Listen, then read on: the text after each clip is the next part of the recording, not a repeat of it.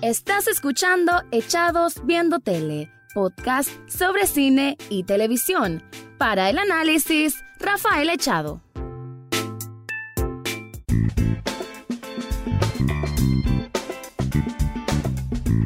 Bienvenido o bienvenida a un nuevo episodio de Echados Viendo Tele, el programa en que siempre van a escuchar críticas, comentarios, análisis del mundo de las series y algunas veces de películas. Yo siempre me he jactado que este podcast lo trato de hacer sobre temas obviamente de la actualidad, o sea, lo que son series y películas nuevas, pero de pronto, y porque obviamente uno tiene libertad creativa en este sentido, Em, uno pues cambia un poco las reglas.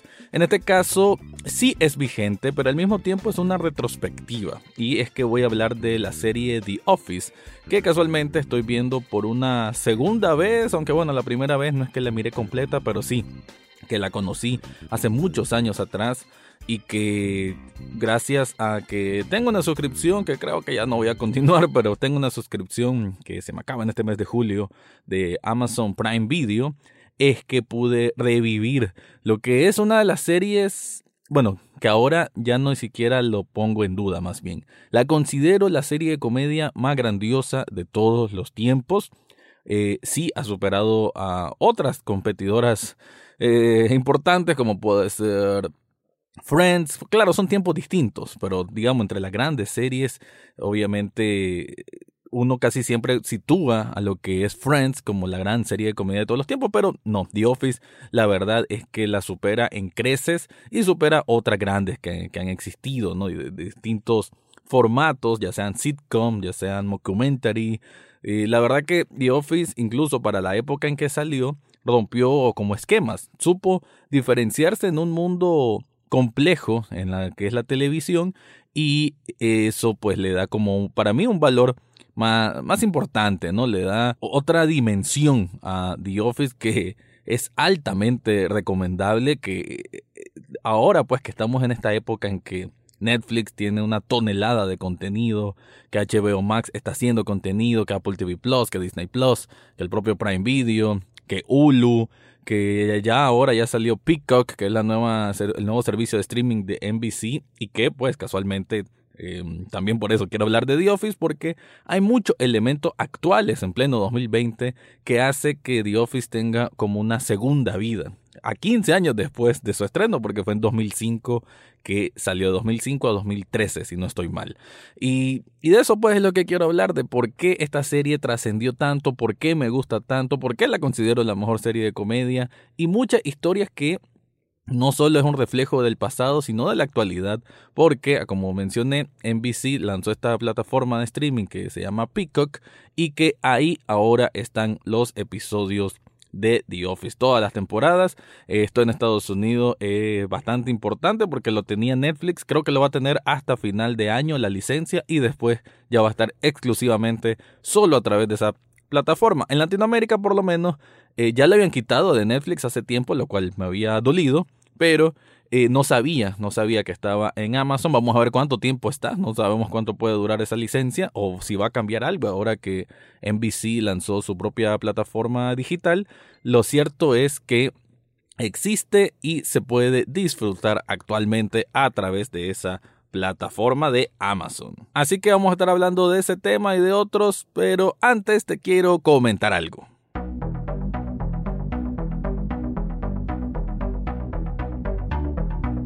En Sublishop Nicaragua encontrás una tienda en la que puedes hacerte camisetas personalizadas. También puedes hacerte tazas, puedes hacer vasos y otros diseños que quedan muy bien plasmados en artículos que puedes usar en cualquier lugar. Con Echado Viendo Tele yo ya he hecho camisetas y otros productos que la verdad quedan fabulosos. Y la atención que te ofrecen ahí es también impecable. Así que si estás buscando de pronto una camiseta de alguna banda de rock o una banda que te guste mucho y que ha marcado tu vida por muchos años, yo te recomiendo que visites Subli Shop Nicaragua. También dentro de pronto vamos a estar, y digo vamos porque me estoy incluyendo, una línea de camisetas temáticas con frases de películas de culto. Así que atentos a las redes sociales tanto de Echados Viendo Tele como de Subli Shop Nicaragua porque vas a encontrar una nueva línea de ropa que puede ser muy muy buena. Así que en las notas de este podcast te dejo el enlace para que descubras todo lo que ofrecen ahí.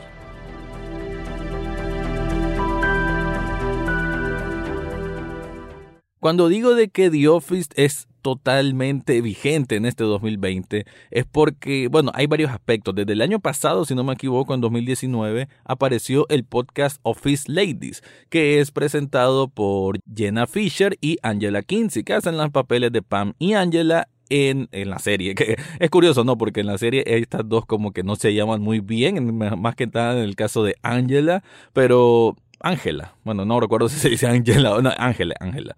Eh, y el, ellos, pues la, la, química de estas dos mujeres como que no es la mejor dentro de la serie, dentro de lo que interpretan sus papeles, pero en realidad se volvieron grandes amigas y el podcast trata de agarrar distintos episodios y comentar pues como datos de detrás de cámaras y cosas así o comentarios en general de ese episodio. Desde ahí, desde esa fecha que se lanzó Office Ladies, nuevamente encontrábamos que ya The Office era parte de de la conversación en una época, obviamente muchos años después que, que, terminó, que se lanzó y que tenía pues todavía esa, se mantenía fresco y que mucha gente joven incluso la está descubriendo hasta ahora The Office. Y eso me parece genial porque es una, como lo dije, una de las grandes series de comedia que, que realmente vino a, a transformar a cierto punto lo que es, lo que se considera comedia prime time en la televisión o ahora que todo es servicio streaming. También quería decir de que esto ha esta transformación o este relevo generacional ha trascendido incluso con Billie Eilish. Si no conocen a Billie Eilish, pues no hay problema, tal vez tengan un poco miedo de que no conocemos tal vez estas nuevas em, tendencias musicales. Ella es una especie de pop un poquito más elaborado, pero bueno, unas mezclas ahí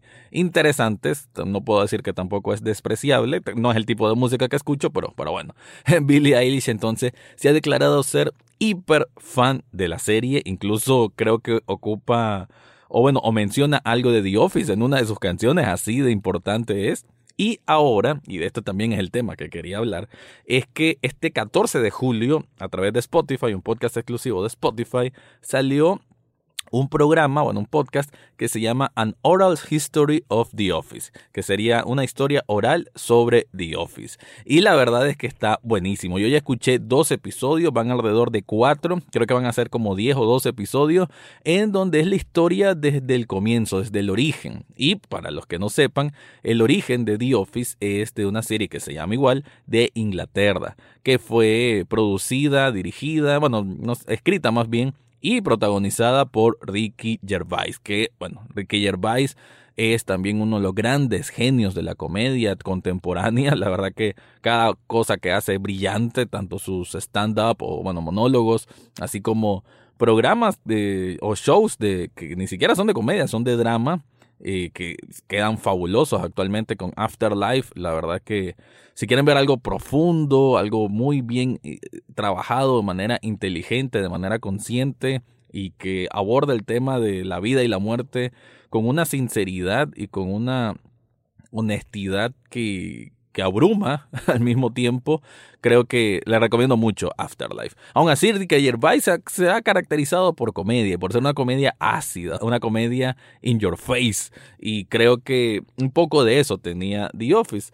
Eh, la versión de inglesa que ganó mucha crítica. Después vinieron productores de Estados Unidos y dijeron, bueno, quiero trasladar esto hacia allá. Entonces en estos episodios de, este podcast, An Oral History of the Office, eh, menciona pues cómo fue ese proceso y, y créanlo que es una historia muy, muy interesante, pues desde el, el showrunner, de del temor que tenía de querer adaptar una serie que era tan fascinante, pero que funcionaba para un público británico y cómo traducir, por así decirlo, eso al público norteamericano fue un proceso eh, complicado, pero al mismo tiempo bastante creativo y tuvieron libertad porque el propio Ricky Gervais, aunque se mantuvo como productor, dijo, bueno, la verdad es que ustedes, gringos, ustedes saben qué es lo que puede funcionar por ustedes, así que les dejo ahí la libertad. Y esa es como una parte de la historia. Otra parte de la historia es cómo se dio el casting. Y que los primeros papeles, las primeras personas que fueron seleccionadas fue el papel de Dwight, el papel de Pam, Jim, en este caso John Krasinski, que ahora es un actor y director bastante conocido. Pues digamos que primero él pudo haber audicionado para Dwight, pero no le gustaba ese papel, entonces como que le costó llegar al papel de Jim. Cuando estuvo haciendo el casting de, de Jim, eh, prácticamente le dijo a uno de los productores, o creo que al productor general, de que, de que para qué eh, existen personas que quieren adaptar series británicas a Estados Unidos, que casi eso siempre sale mal. Después se dio cuenta que a quien le comentó eso era uno de los productores, así que eh, tuvo una pena moral horrible. Y así, historias muy, muy curiosas que realmente valen mucho la pena, sobre todo si son grandes fanáticos de The Office, a como lo soy yo. Entonces, eh, ¿Por qué es tan grande? ¿Por qué es tan grandiosa como comedia? Creo que uno de los puntos, y que lo mencionan en ese podcast, es el el que se siente real. A diferencia de otras series, digamos, tradicionales de comedia y sobre todo en la época, estamos hablando de 2005, eh, o sea, una época que se estaba buscando el, el nuevo big hit después de Friends, es que a diferencia, pues precisamente de ese programa, aquí no eran personas bonitas y sexys, que es algo que obviamente tenía Friends, todos eran bien parecidos y eso también le daba una, obviamente, una, una chispa al, al, asunto. Aquí no, aquí eran personas ordinarias, a como, a como lo menciona el propio Brian Baumgartner, que es el, el, que conduce este podcast que les acabo de mencionar, An Oral History of the, Office, que es el actor que hace de Kevin. Él dice de que la directora de casting, la idea general era buscar personas ordinarias y prácticamente que no fueran bonitas. Esa era un poco, digamos, la, la intención, lo que se buscaba, porque al final, obviamente, lo que vemos en, este, en esta serie de comedia es gente de oficina en una empresa de papel, o sea, que tienen trabajo aburridos, sosos, monótonos, y por ende ellos también, digamos, que tienen esa Mm, pues tienen que tener ese, ambiente creíble de que son personas comunes que tienen trabajo de oficina de 9 a 5 y que, se sientan, ¿no? Que de esa manera conecte con el público.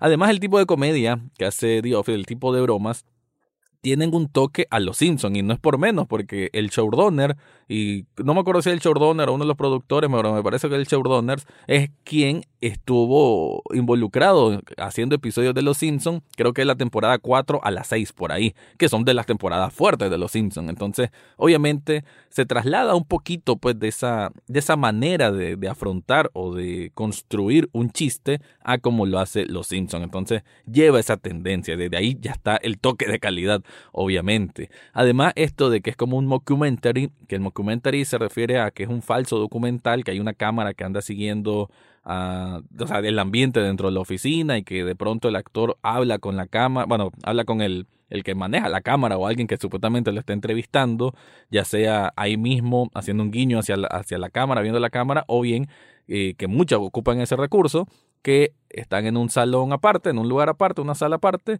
y está comentando algo de lo que acaba de ocurrir. Como un real, como se miraba antes en MTV, estos programas de The Real World, por decir algo.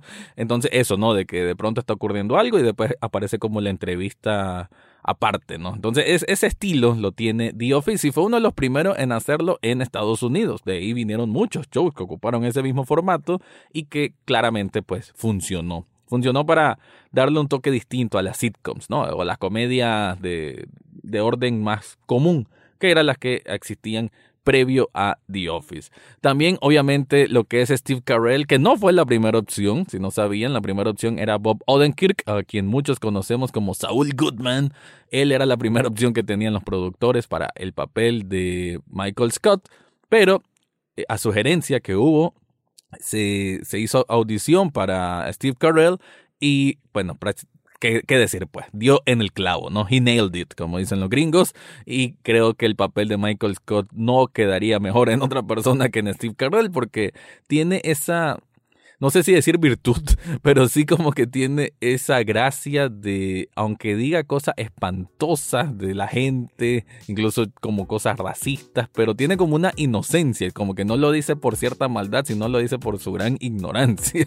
Y es como esa persona molesta porque es increíblemente incómodo las cosas que dice. Creo que el, el factor incomodidad, pero como él lo apropia de una manera que, que, te lo crees, pues que alguien que simplemente es inconsciente de, de, todo lo incómodo de las cosas que dice y cómo él se expone a burla ajena porque él mismo hace el ridículo en muchas ocasiones, por más que según él está tratando de ser educado o de caer bien, o sea, ese exceso de ganas de caer bien lo hace ser torpe, lo hace ser tonto, lo hace ser inoportuno y parte de ahí son muchas de las bromas que se dan en The Office. Pero en sí la química general que hay, pues con Jim, de Pam, de Dwight, de Angela, Angela, bueno, estoy confundido ahora sí, no creo que Angela, de Oscar, de Kevin, de Chris, de Meredith, bueno, todos son personajes que, que, realmente conectan con, en cada uno de los momentos.